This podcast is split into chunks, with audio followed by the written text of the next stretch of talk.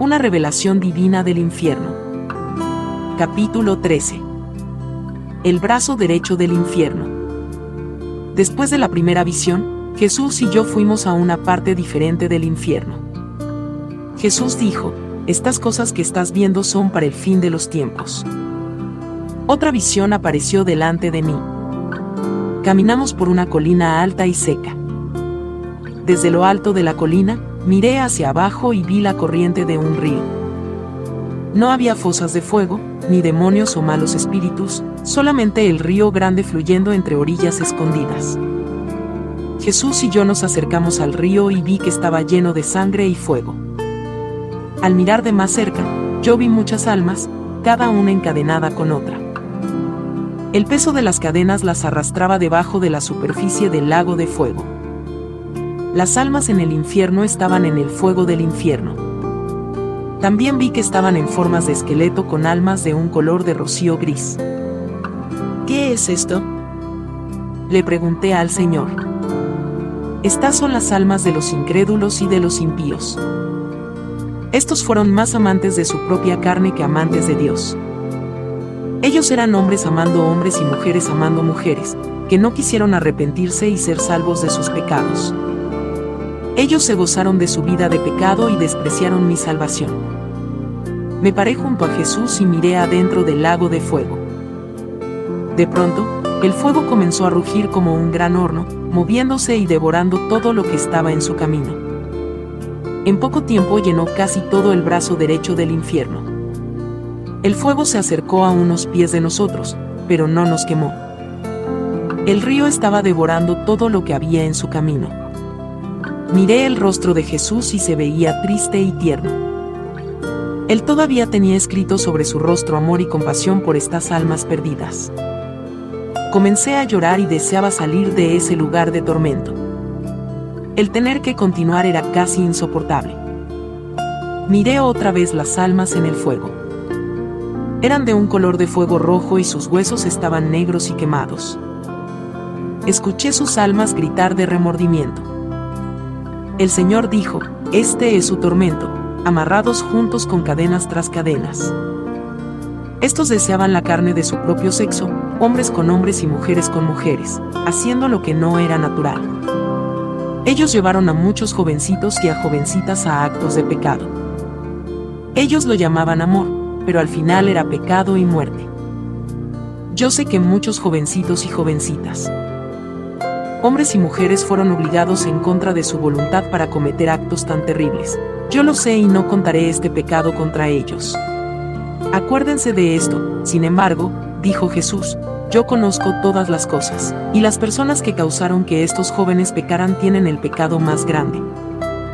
Yo juzgaré con justicia. Al pecador le digo, arrepiéntete, y tendré misericordia. Clama a mí y te escucharé Tiempo tras tiempo le pedí a estas almas que se arrepintieran y que vinieran a mí. Yo los hubiera perdonado y limpiado, y en mi nombre podrían haber sido liberados. Pero ellos no me escucharon. Ellos deseaban la codicia de la carne antes que el amor del Dios vivo. Porque yo soy santo tenéis que ser santos. No toquen las cosas inmundas y los recibiré, dice el Señor. Yo me sentí muy enferma mientras veía las almas en el lago de fuego.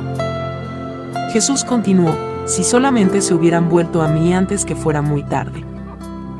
Mi sangre fue derramada para que todos vinieran a mí. Yo di mi vida para que el peor de los pecadores viviera. Multitudes de almas pasaron por el río de llamas. Sobre y debajo las olas de fuego pasaron. No hay salida del quemarse y el nadar en el lago de fuego. Yo escuché gritos de remordimiento cuando el río de sangre pasaba delante de nosotros. Caminamos hacia arriba por un camino cerca del río. Delante de nosotros, sentada sobre una colina, estaba una mujer grande. Se mecía para adelante y hacia atrás como si estuviera borracha. Escritas sobre ella estaban las palabras misterio de Babilonia. Ahora sabía que la madre de las abominaciones en la tierra también venía del infierno. De ella emanaba una fuerza maligna, y vi multitudes, gente y lenguas debajo de ella. Ella tenía siete cabezas y diez cuernos. En ella se encontraba la sangre de los profetas, y de los santos y de todos los que fueron muertos sobre la tierra. Salid de ella y sean separados, dijo el Señor. En su tiempo será destruida. Caminamos hacia adelante pasándole a la mujer mala con los cuernos sobre su cabeza. Todo se comenzó a poner oscuro. Ahora Jesús era la única luz. Caminamos hasta que llegamos a otra colina. En la distancia podía ver llamas calientes en el aire. La atmósfera se puso opresivamente caliente. Dimos la vuelta alrededor de la colina y llegamos a una puerta grande con ranuras cortadas en ella. Estaba puesta al lado de la colina. Una gran cadena estaba sobre la puerta y llamas salían de ella. La puerta estaba cerrada con candados grandes. Pensaba en lo que todo esto significaba. De momento, la figura oscura de un hombre vestido con una larga y oscura capa apareció delante de la puerta. Su cara se veía muy vieja y muy cansada. La piel de su cara estaba alada bien apretada en contra de los huesos de su calavera. Parecía que tenía mil años de edad. Jesús me dijo, detrás de esa puerta está el abismo sin fondo. Mi palabra es verdadera. Las flamas detrás de la puerta alcanzaban alto y más alto, y la puerta se hinchaba con la presión del calor. Yo dije, Señor Jesús, me alegraré cuando Satanás sea lanzado en el abismo sin fondo, y todas estas cosas cesen por un tiempo. Él respondió, Ve, oye lo que el Espíritu le dice a las iglesias. El fin está cerca y yo estoy llamando a los pecadores a arrepentirse y ser salvos. Mira ahora.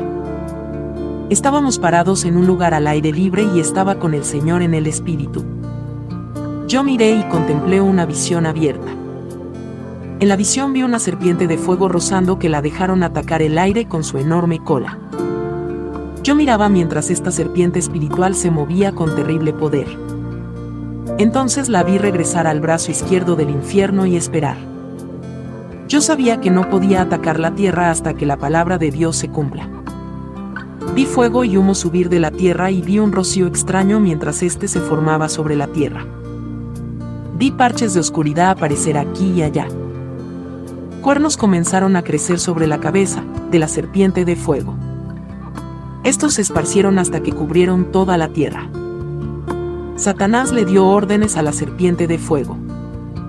Estaban presentes espíritus malos y diablos. Entonces vi la serpiente maligna de fuego salir del brazo derecho del infierno, y comenzar a atacar la tierra con gran fuerza, hiriendo y destruyendo mucha gente. Jesús dijo, esto sucederá al fin de los tiempos. Ven más alto.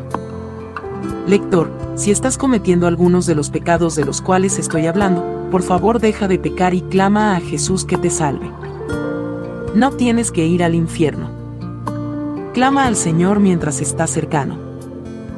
Él te escuchará y te salvará. Todo el que clame en el nombre del Señor será salvo.